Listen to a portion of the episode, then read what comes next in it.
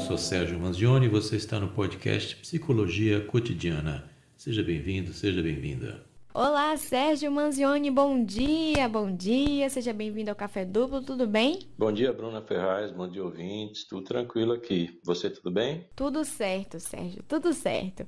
Pois é, a gente tava, tava aqui falando pro pessoal, estamos também ao vivo pelo arroba TV Rádio Cam, pessoal aqui nas nossas redes sociais, conferindo tudo que rola aqui no estúdio e tudo mais. A gente estava conversando sobre essa hostilidade dentro do ambiente nas redes sociais. O que seria, Sérgio, o cyberbullying? O que é o hater? De onde é que vem esses conceitos que parecem ser novos pra gente e fazem parte da nossa convivência dentro da rede social? Olha, os conceitos até que não são novos, porque sempre existiram. A gente tem uns nomes novos para coisas antigas.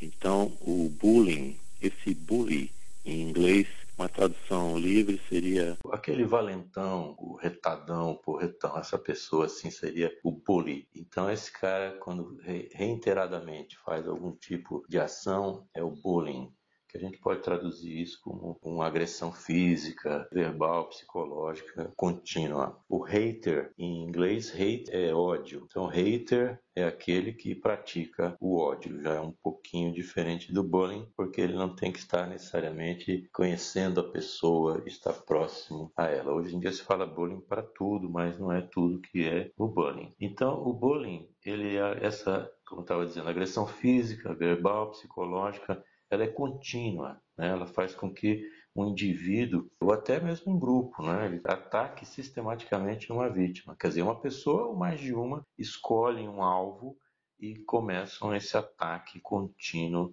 contra essa pessoa aí, mais comum entre os adolescentes. Então, ódio sempre existiu, que a gente chama de hater, porque está na rede. E o bullying também sempre existiu. Vai ter uma diferença entre bullying e zoação uma diferença entre brincadeira e bullying. A diferença principal é que no bullying estão rindo de você e na brincadeira estão rindo com você.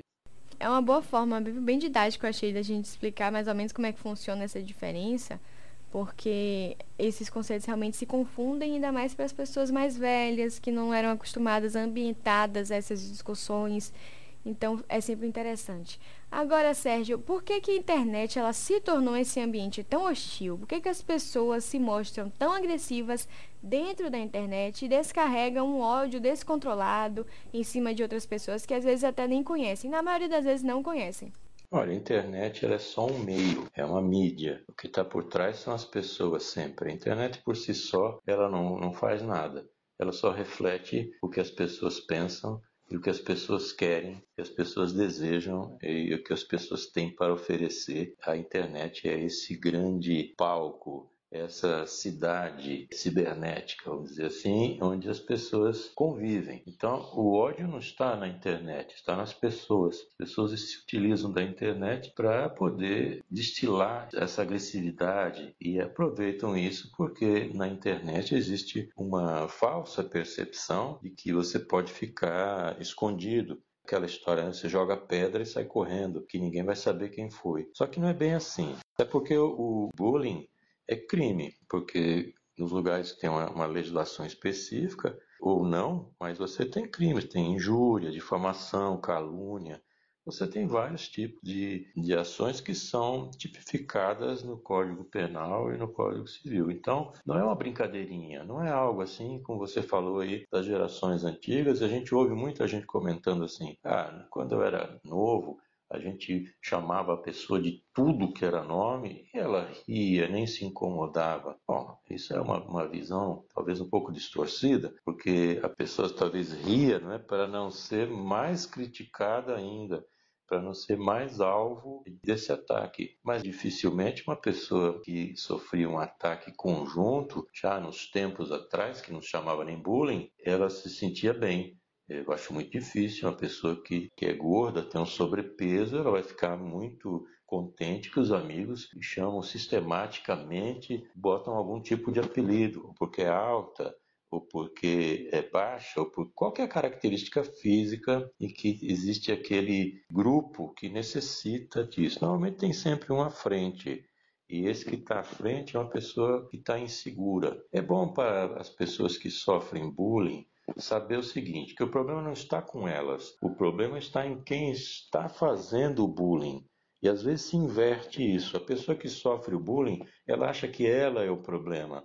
Ela acha que ela é geradora de algum tipo de anormalidade, que ela então está sendo execrada pelo grupo é porque ela merece tal coisa, porque ela é diferente para pior. Mas quem é diferente para pior aí são aqueles que praticam o bullying. Por exemplo, é como a gente dizer sempre assim, olha, existe de um lado o racista e de outro lado o, o negro. Onde é que está o problema? Sempre vai estar no racista, porque negro é um problema, uma característica, e a característica física da pessoa não pode ser aquela considerada principal. Mas normalmente as pessoas que atacam são pessoas inseguras, que têm vários problemas familiares, de formação e que precisam depreciar o outro para se sentirem importantes. Então diminui o outro para se sentir importante, necessita derrubar alguém para se sentir importante. Então essa característica de pessoa insegura, tem liderança porque é um grupo que acompanha,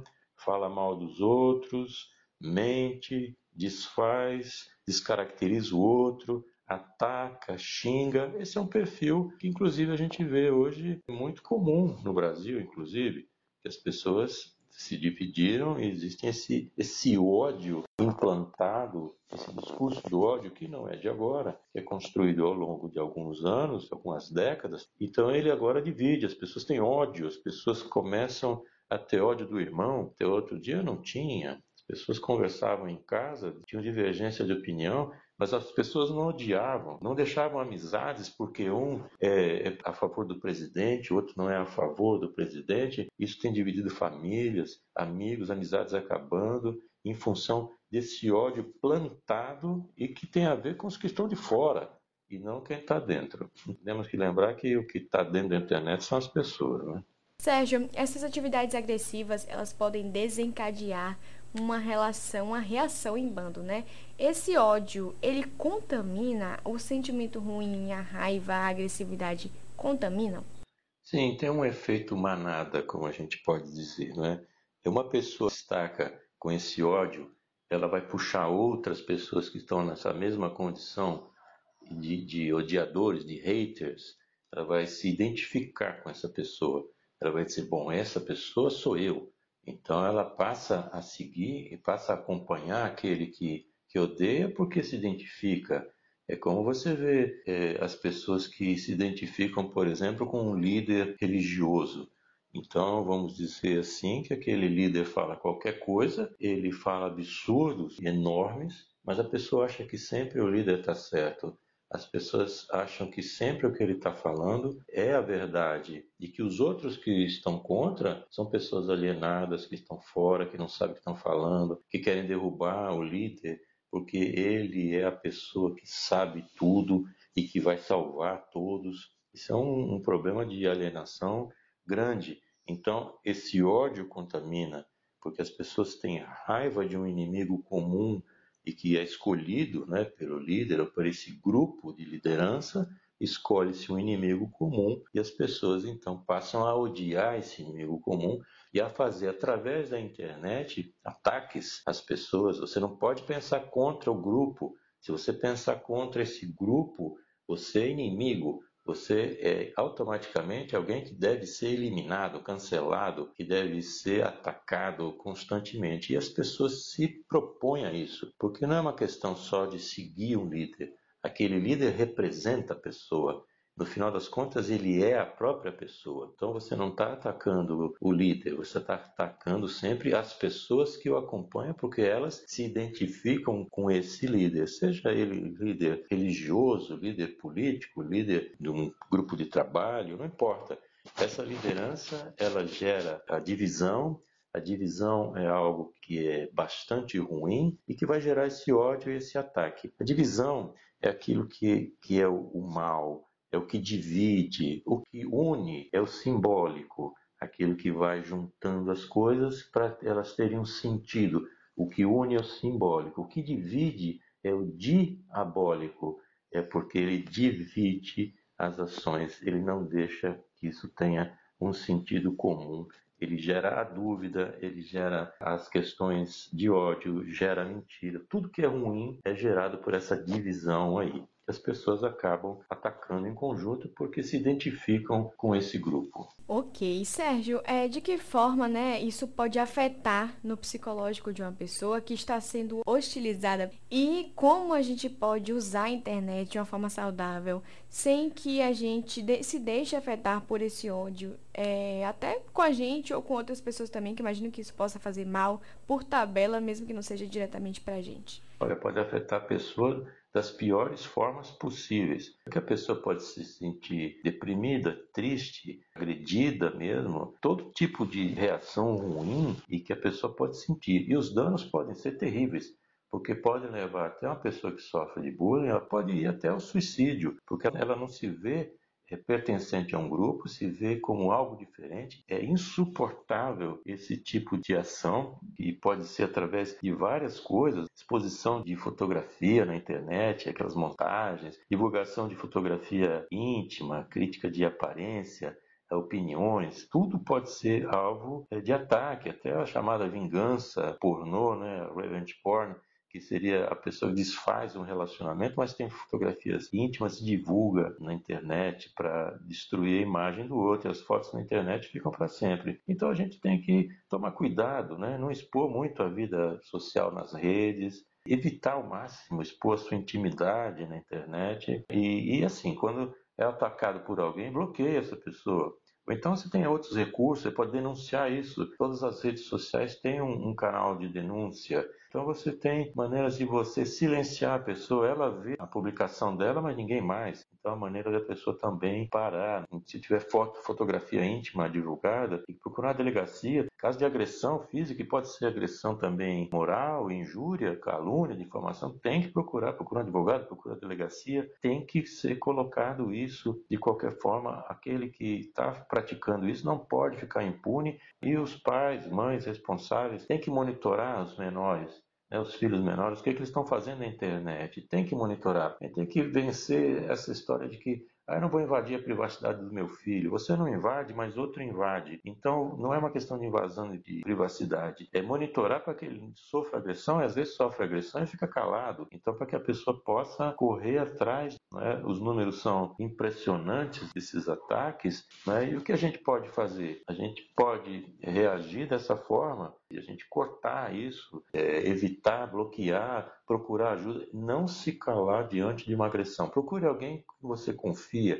procure pai, mãe, tio, amigo, amiga, não importa, você tem que falar isso para alguém, porque em conjunto vai se achar a melhor saída para que você não sofra isso. A gente não está aqui para ficar sendo atacado pelas outras pessoas, nem servindo de alvo de ódio de ninguém, porque a pessoa é problemática. O outro é problemático e eu é que sofro? Não, a gente tem que correr atrás disso aí. E usar a internet de uma forma saudável, como você perguntou, é ter pensamentos saudáveis, se valorizar, procurar se melhorar, no sentido de que se você tem uma insegurança, perceba que você pode ser uma pessoa melhor, você não precisa derrubar o outro para subir, você não precisa fazer o outro de trampolim para você subir na vida, no trabalho, seja lá onde for.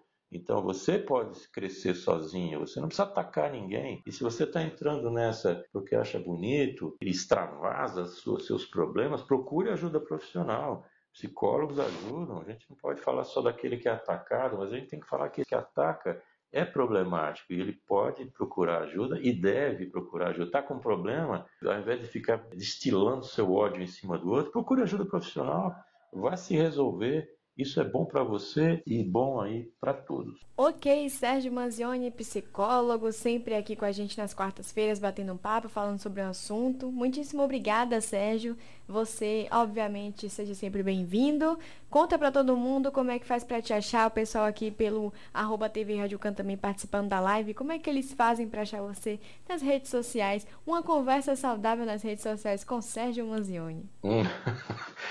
Pode me achar no meu site, sergiomanzione.com.br, Manzione M-A-N-Z-I-O-N-E, e nas redes sociais, Instagram, estou como Psicomanzione, também pode ser achado lá. Tem um podcast, chama-se Psicologia Cotidiana, tem mais de 100 episódios lá diferentes, mais de 350 perguntas respondidas. Alguns desses episódios algum desses assuntos vai interessar a você ou pode interessar alguém que você conhece. Então dá uma passadinha lá e olha.